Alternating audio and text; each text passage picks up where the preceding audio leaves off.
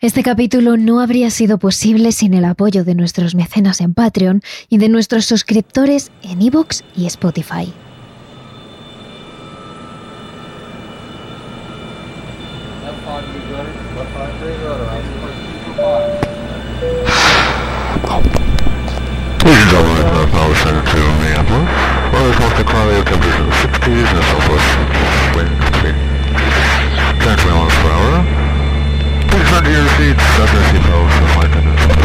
El vuelo 370 de Malaysia Airlines despegó de Kuala Lumpur a las 0041 hora local, el 8 de marzo de 2014.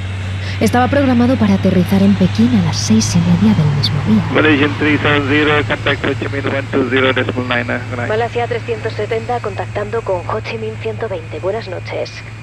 Comienza diciendo la voz del comandante Zarie, Ahmad Shah. Good night, Malaysian 370. Uno de los operadores del control aéreo vietnamita le responde. Buenas noches, Malasia 370. Esa fue la primera y última comunicación que realizó el vuelo MH370 poco antes de desaparecer, con 227 pasajeros y 12 tripulantes a bordo. Era la 1 y 20 de la mañana hora local y un rato después, a eso de las 2.40, la aeronave perdió el contacto por radar con el centro de control. En ese momento un avión acababa de entrar en el espacio aéreo vietnamita y tenía que haberse cruzado con el vuelo de la compañía Malasia Airlines. Sin embargo, el piloto informó de que allí no había nadie, que el avión, que le comunicaban a través del control aéreo, no estaba. Terrores Nocturnos con Emma Entrena y Silvia Ortiz.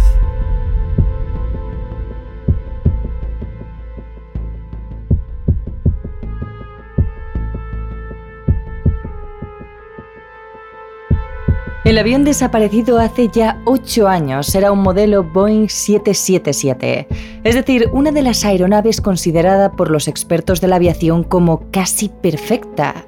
Este tipo de modelos posee uno de los mejores récords de seguridad entre los aviones comerciales. Apenas existen registros de incidentes graves desde que salió al mercado en el año 1995. Y de hecho, poco antes de realizar el vuelo MH370, el avión había pasado una revisión de mantenimiento en el que no se registraron incidentes. Esto sumado a que el viaje en Malasia, China, iba a ser pilotado por un hombre que tenía alrededor de 20.000 horas de vuelo y unas condiciones climáticas bastante favorables, hacía de este trayecto uno de los más seguros, o al menos eso parecía. Así fue como la noche del 8 de marzo de 2014 los pasajeros del vuelo MH370 subieron al avión y dejaron su equipaje de mano en la parte superior de su asiento. El viaje iba a durar unas cuantas horas y ya era noche cerrada, así que muchos de ellos llevaban sus almohadas bajo el brazo, dispuestos a descansar hasta llegar al destino. Tras las respectivas comprobaciones por parte de la tripulación, el Boeing 777 puso en marcha su motor y comenzó a recorrer la pista de Kuala Lumpur hasta colocarse en la posición correcta para emprender el viaje con sus 239 pasajeros a bordo. A las 0041 horas, el avión despegó sin ningún problema. Todos los pasajeros estaban sentados en sus respectivos asientos, tal y como dicta el protocolo. Durante los primeros minutos de viaje todo parecía discurrir según lo previsto. El piloto hizo las respectivas comprobaciones con la central aérea, mientras los pasajeros contemplaban la luna en esa apacible noche. Algunos leían, otros escuchaban música, otros estaban ya sumidos en un profundo sueño. Un viaje como otros tantos que se dan diariamente en todas partes del mundo. Cuando el piloto se comunicó con el control aéreo vietnamita a la 1 y 20 de la mañana, el avión aparecía en el radar sobre el mar de China, a pocos kilómetros de la frontera con Malasia. Sin embargo, tan solo unas horas después, el control aéreo de Ho Chi Minh da la voz de alarma. Malasia Airlines está desaparecido. Lo más sorprendente de todo es que el MH370 no emitió ninguna señal de socorro. Ni siquiera comunicó a la central problemas por mal tiempo o problemas técnicos. De hecho, lo último que supieron los controladores es que el avión tenía combustible para casi ocho horas de vuelo, más que de sobra para realizar un viaje que duraría algo más de cinco. Las operaciones de búsqueda empezaron casi de inmediato. Aviones, barcos, tanto de China como de Malasia, comenzaron a surcar cielo y mar para dar con el vuelo de Malasia Airlines. Estuvieron días, semanas realizando una búsqueda incansable del avión o de los restos de este para poder descubrir qué es lo que había pasado. Pero por más que se encontraron algunas pistas, ninguna consiguió nunca resolver qué es lo que pasó con el vuelo MH370 destino a Pekín. Sin duda un misterio sin resolver que según ha ido pasando el tiempo, a su alrededor han surgido hipótesis, teorías y sospechas. Y precisamente esa cantidad de preguntas sin resolver es lo que ha hecho que el vuelo de Malasia Airlines 370 sea uno de los mayores misterios de la historia de la aviación.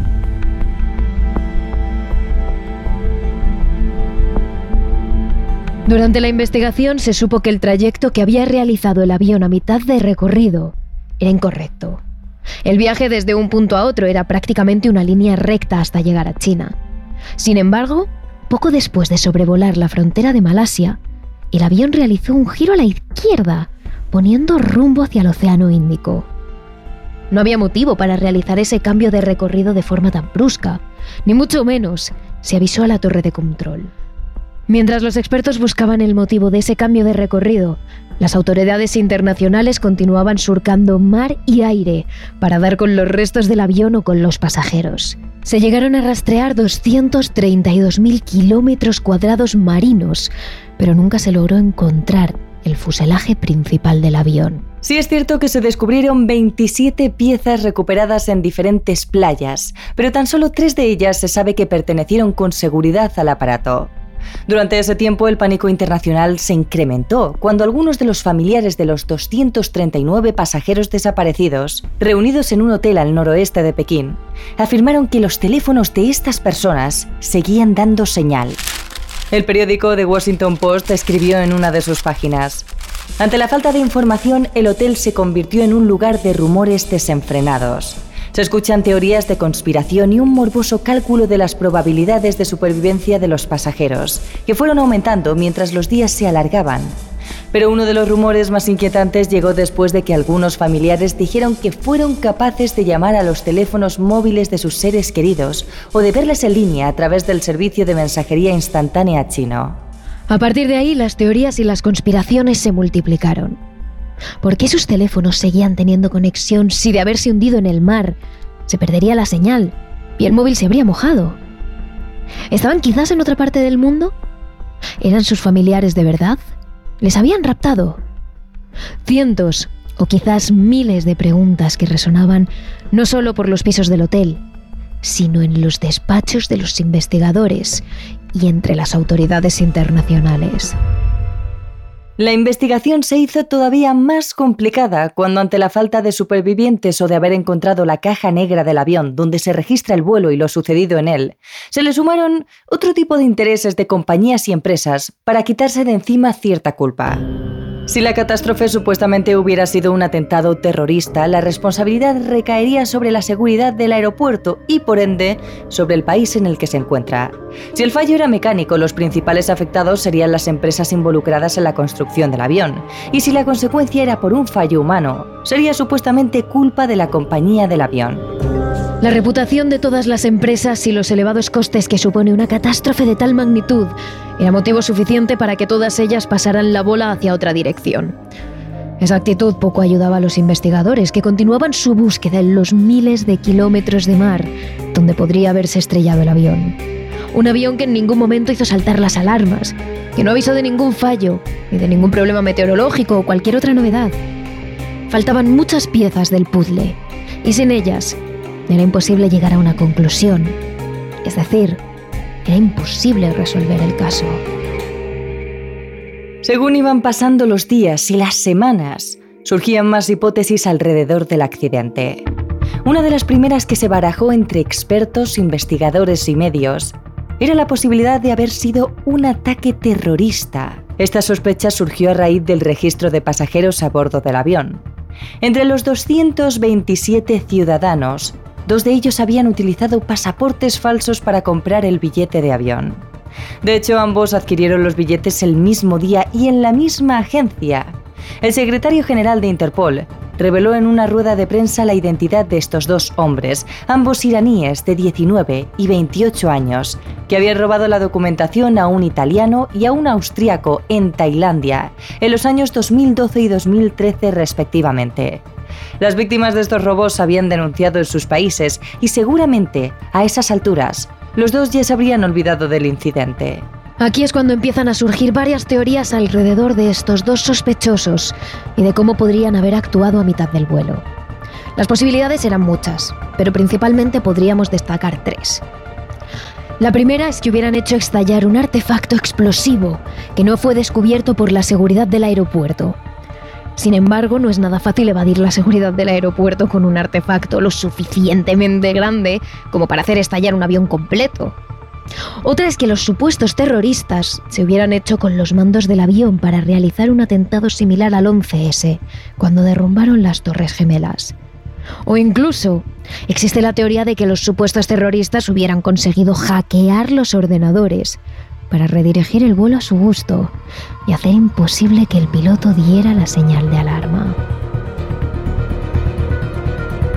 No se descarta ninguna de estas hipótesis, pero de haber ocurrido así, en alguna de ellas el piloto o cualquier otro pasajero de la tripulación podría haber dado una señal de alarma o de aviso a la central.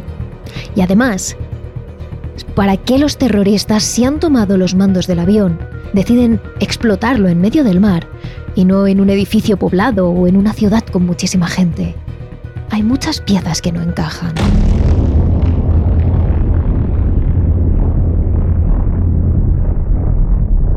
La segunda teoría es quizás la más extensa y la que más veces se ha mencionado desde que el vuelo MH370 desapareció sin dejar rastro.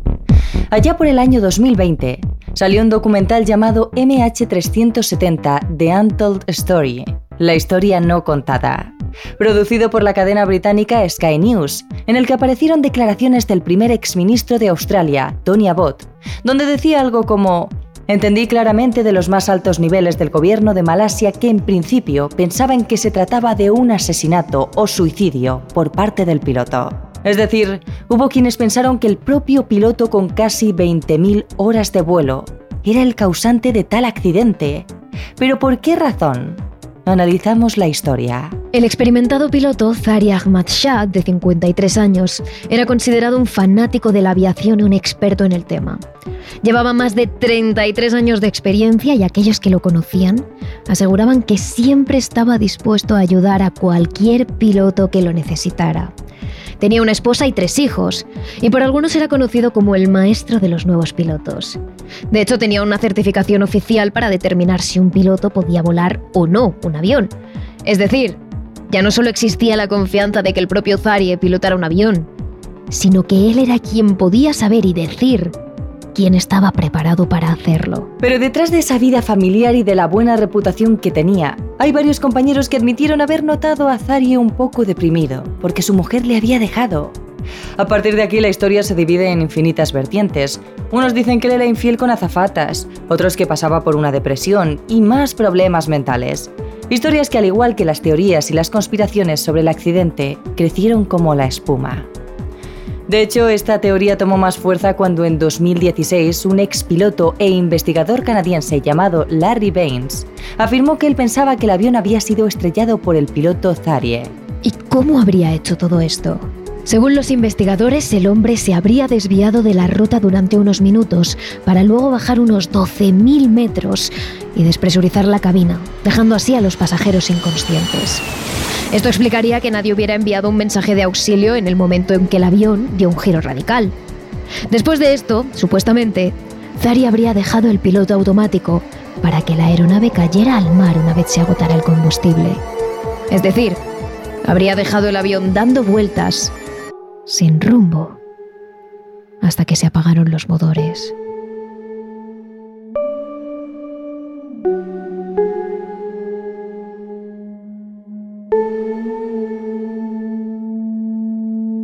Pero lo peor de todo llegó meses después del accidente cuando los investigadores, concretamente el FBI, profundizaron en la vida y en las últimas semanas del piloto antes de desaparecer. En julio de 2016, el FBI descubrió que el piloto Zarie había realizado simulaciones de vuelo con el ordenador en su casa Era una ruta bastante parecida a la que debía haber realizado el MH370 antes de desaparecer. El FBI analizó los cinco discos duros del simulador de vuelo que había en su casa y finalmente consiguieron recuperar los puntos informáticos del programa que señalaban el sur del Océano Índico. Ese era el último punto donde el vuelo desapareció.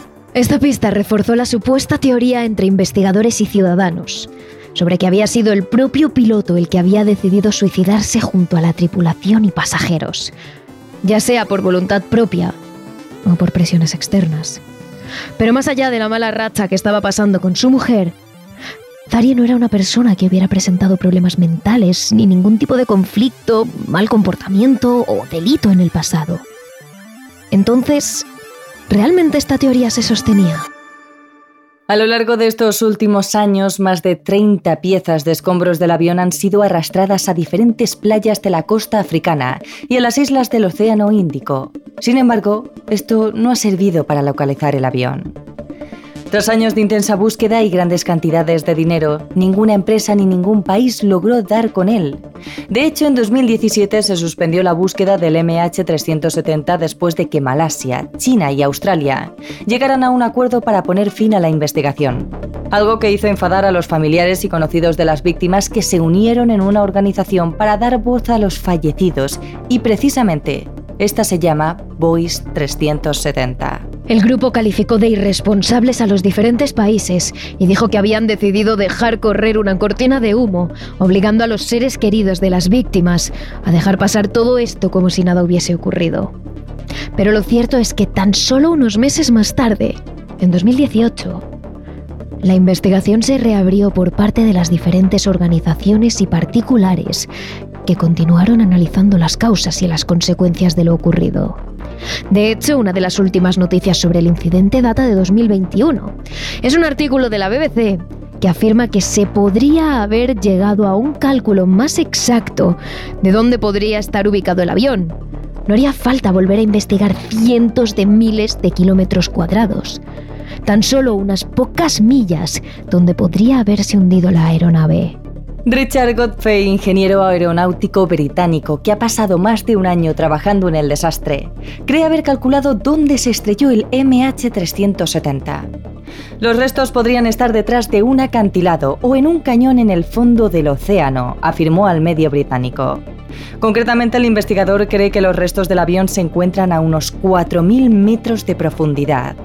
Por su parte, las víctimas continúan luchando para que los gobiernos de los respectivos países reanuden las investigaciones. Esto implicaría invertir otros tantos millones de dólares en algo que no se sabe a ciencia cierta si está ahí. Sin duda, uno de los misterios de la aviación más impactantes de la historia, que sigue sin resolverse.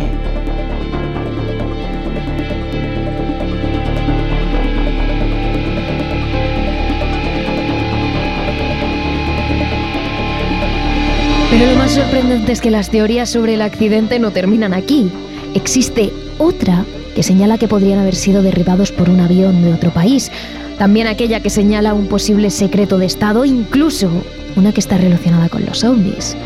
Todas estas teorías os las contamos detalladamente en nuestro capítulo extra de Patreon, Spotify e Evox. Así que no dudes en hacerte mecenas para tener no uno, sino dos capitulazos de terrores nocturnos a la semana. Además, para tener mucho más contenido abierto, sabes que puedes seguirnos en nuestras redes sociales. Somos arroba terroresn en Twitter, arroba terrores nocturnos barra baja TRN en Instagram y punto TRN en TikTok. Así que os esperamos. Terrores Nocturnos, realizado por David Fernández Marcos.